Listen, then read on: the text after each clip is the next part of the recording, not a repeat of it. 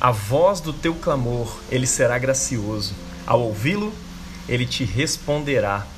Palavra do Senhor, demos graças a Deus. Meu irmão, minha irmã, bom dia, boa tarde, boa noite. Hoje é sábado, fechamento do ciclo dessa primeira semana do Advento. E nós nos deparamos mais uma vez com a expectativa do povo de Deus pela chegada daquele dia, o dia da resposta de Deus, o dia da manifestação concreta da graça de Deus, o dia em que os nossos olhos verão o nosso Mestre, aquele que nos instrui. Veja que nós estamos aqui diante da promessa da própria encarnação de Deus neste mundo. É isso que ele está prometendo por meio dessas palavras de Isaías, em que o Deus Criador seria contemplado pelos nossos próprios olhos.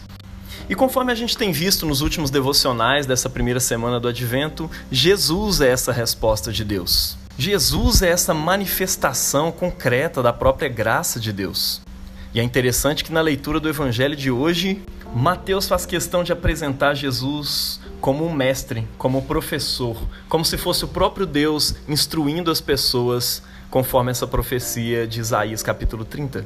O texto nos apresenta Jesus passando por diversas cidades e aldeias, como um verdadeiro mestre divino, ensinando, instruindo o povo nas suas sinagogas, ou seja, nas suas igrejas locais. E o tema central do ensino de Jesus era a chegada do reino de Deus. Sim, ele estava anunciando a chegada daquele dia, o dia da justiça de Deus, o dia da resposta de Deus. E o mais interessante é que ele falava disso não como um dia que viria a acontecer, ele falava que esse reino tinha acabado de chegar, que estava mais próximo das pessoas do que elas imaginavam. E como ele fazia isso? Jesus anunciava esse reino fazendo basicamente três coisas. Primeiro, ele instruía como um verdadeiro professor, encarnando essa profecia de Isaías 30. Em segundo lugar, ele pregava como um verdadeiro pregador, usando do recurso da eloquência para anunciar que o reino de Deus tinha chegado. E por fim, ele também curava doenças e enfermidade. O texto de Mateus nos diz todo tipo de doenças e enfermidades. O ministério, a missão de Jesus nessa terra consistia dessas três coisas: instruir, ou seja, ensinar, pregar e curar. Mas a coisa mais extraordinária no evangelho de hoje e que é aquilo para o que eu queria que você atentasse nessa mensagem é que Jesus não queria fazer isso sozinho. Ele queria nos envolver nesse trabalho, nessa missão. Ou seja, ele queria que os seus discípulos também fossem parte dessa resposta de Deus, dessa manifestação concreta da graça de Deus para a expectativa de todos os povos. Uau! Que honra isso! O próprio Deus querendo me envolver no seu trabalho na sua missão. Ele quer nos transformar na resposta de Deus, na concretização da graça de Deus para a expectativa dos povos. Você já parou para pensar que tudo que esse amigo seu da faculdade, esse seu colega de trabalho, essas pessoas da sua família, tudo que elas precisam é de você? Tudo que elas sempre esperavam no seu advento inconsciente, tudo que elas esperavam está bem na frente delas é você, porque você foi envolvido por Deus nessa grande missão, nesse grande trabalho da reconciliação de Deus com os povos.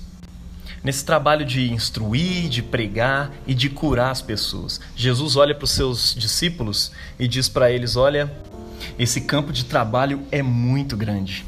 Orem para que o Senhor da seara, aquele que fez essas promessas, aquele que prometeu suprir essas expectativas, envie mais trabalhadores para a sua seara. E não é sem motivo que Mateus começa logo o capítulo 10 apresentando a resposta a essa oração. Jesus chama os doze apóstolos e lhes concede autoridade. Mas autoridade para quê? O texto nos mostra que se trata de uma autoridade para realizar exatamente as mesmas coisas que Jesus estava fazendo antes. Eu fico imaginando ali as carinhas confusas dos discípulos, pensando: será que ele está dizendo isso mesmo? Não, não, com certeza a gente entendeu errado. Mas quando Jesus chega com as instruções do trabalho, não tinha como ter dúvida mais. Era exatamente isso que ele estava pedindo eles para fazer. No versículo 7 ele diz claramente: indo, pregai, anunciai às pessoas, dizendo: é chegado o reino dos céus. Talvez alguns dos discípulos tivessem ficado mais aliviados nessa hora, pensando: ah, ele está só pedindo a gente para anunciar. Mas aí ele continua a sua instrução, dizendo no versículo 8: curai os enfermos, limpai os leprosos, ressuscitai os mortos, expulsai os demônios. De graça recebestes e de graça dai. Você lembra que a gente tinha falado que Jesus era a manifestação concreta da graça de Deus? Ele manifestou a sua graça nos apóstolos, nos discípulos, assim como ele manifestou a sua graça na minha e na sua vida. E agora ele está dizendo para você: meu filho, vamos sair do ninho. Está na hora de você fazer a mesma coisa que eu faço. Assim como você recebeu de graça, agora você vai dar de graça. E esse não foi um episódio isolado. Depois que ele morreu na cruz pelos nossos pecados e ressuscitou, ele também nos deu a mesma instrução, dizendo: Olha, agora toda autoridade me foi dada no céu e na terra. E é com essa autoridade que eu digo a vocês: vão e façam discípulos, façam a mesma coisa que eu fiz. Em outro evangelho, no evangelho de João, a gente encontra Jesus dizendo que por meio do Espírito Santo a gente faria as mesmas obras que ele fez e faríamos obras ainda maiores. E com isso eu queria concluir dizendo para você essas palavras: não tenha medo. Talvez no meio dessa caminhada você fique com medo de que as coisas não saiam exatamente como planejado, ou como, que não saia exatamente do jeito que Jesus mandou você fazer. Mas, cara, não deixe isso tomar a sua paz com certeza você vai precisar de ajuda no meio desse caminho. Mas é interessante que o salmo de hoje nos diz isso, né? Feliz é aquele que tem o Deus de Jacó por sua ajuda. Olha que massa! No meio desse trabalho, você pode contar com a ajuda, com o auxílio do próprio Deus, Criador de todas as coisas.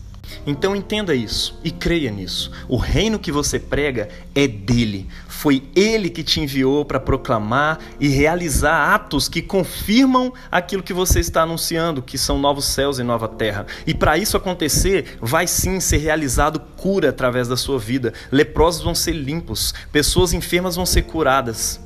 Pessoas endemoniadas vão ser libertas, mas não é pelo seu poder, não é pela sua autoridade. Então, que tal você simplesmente fazer? Na próxima vez que você for orar por alguém, que você for anunciar o reino de Deus, simplesmente faça como um embaixador, cuja autoridade não está em si mesmo, mas naquele a quem ele representa. Deus abençoe você na prática dessa palavra, em nome do Pai, do Filho e do Espírito Santo.